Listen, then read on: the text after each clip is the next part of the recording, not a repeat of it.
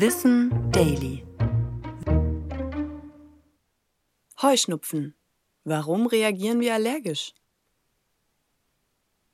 Eine juckende Nase, tränende Augen und ständiges Niesen. Diese Symptome begleiten in dieser Zeit viele. Rund jeder und jede Vierte in Deutschland hat mit Heuschnupfen zu kämpfen. Das sind etwa 15 Prozent der Erwachsenen und 9 Prozent der Kinder. Eine Studie zeigt sogar, dass die Zahl der Betroffenen ständig zunimmt. Von 2010 bis 2019 stieg die Zahl der Menschen, die sich wegen allergischer Rhinitis behandeln ließen, um 19 Prozent. Heuschnupfen ist dabei eine Überreaktion des Immunsystems auf eigentlich harmlose Pollen. Der Körper von AllergikerInnen behandelt sie wie Krankheitserreger und bildet Antikörper, um sie zu bekämpfen. Diese setzen sich dann auf andere Zellen, die Mastzellen, die entzündungsfördernde Substanzen enthalten, wie Histamin. Wenn nun Antikörper mit Pollen in Kontakt kommen, binden sie Allergene und schütten Histamin aus.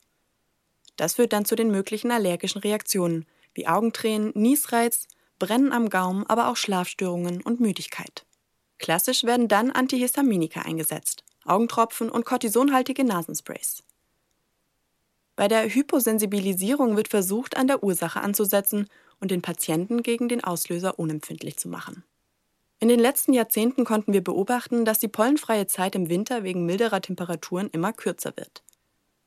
Wenn sich dadurch die Pollenflugzeiten verschieben, können AllergikerInnen nicht nur, wie typisch im Frühling und Sommer, unter Symptomen leiden, sondern sogar bis in den Herbst hinein. Beim Pollenflugkalender des Deutschen Wetterdienstes kann man sehen, wo in Deutschland aktuell welche Pollen fliegen. Ich bin Anna Germeck und das war Wissen Daily, produziert von Schönlein Media.